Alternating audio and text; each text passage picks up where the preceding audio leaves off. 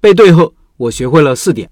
社群里一位开美容院的老板很苦恼，说自己的核心员工跑同行那里去了，走的时候签了竞对商业信息保护协议，协议里写明手法技术不允许外传，还写了不可以对店里传递负面信息、挖人之类的条款。现在员工违反了，还来店里挖人，很生气。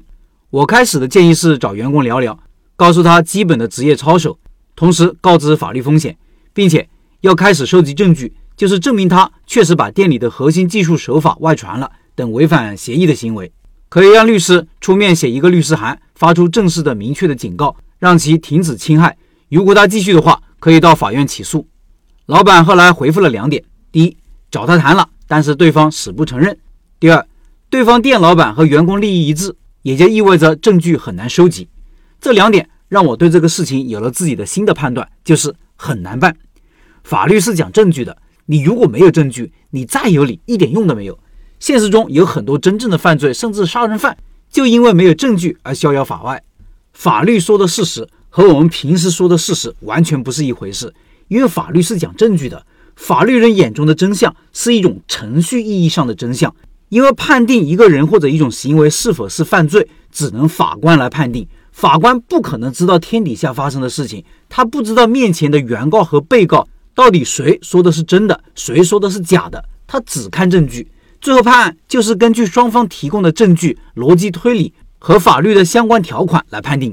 现实中，证据未必拿得到，证据的效力有强有弱，这就一定程度上决定了最后这个真相只能说是程序上的真相，真的真相未必是那样的。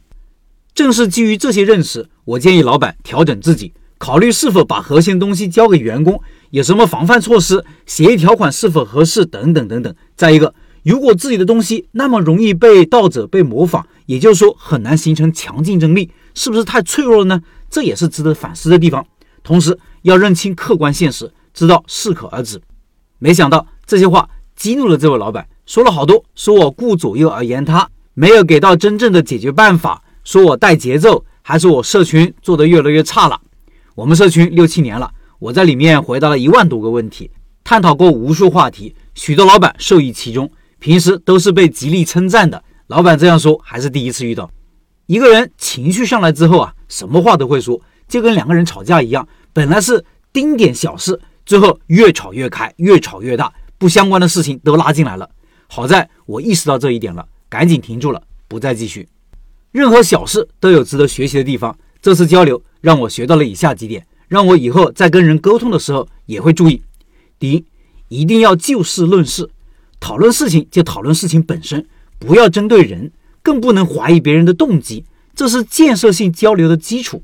我给的建议就是基于我对事情的判断和对于这个事情的认识，你却说我带节奏，我跟你素不相识，没有利益关系，我怎么会想着害你呢？面对这种误解，沟通肯定是进行不下去的。第二，和别人讨论事情。或者说请教别人，不能预设答案，非要别人按照自己的思路来说话。每个人对事情的理解角度和深度是不一样的，也正是这种不一样，才有沟通的必要。和自己想法不一样的人交流，进而让自己的想法更加全面、更加深刻，这就是沟通的目的所在。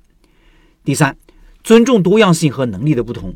老板说，其他人告诉他，他可以用策略、用谋略、用人性等等所谓的厚黑学来搞定这个事情，但是。人各所长，在这个事情上，我认为我没这个能力，我甚至都想不到这方面的策略。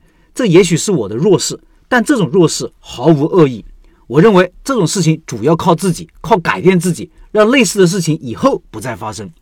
第四，有的时候少说为妙。我给老板第一段建议之后，就不应该再说话的，这样可以避免后面的尴尬。以上就是我从这件事情上学到的东西，共享给各位。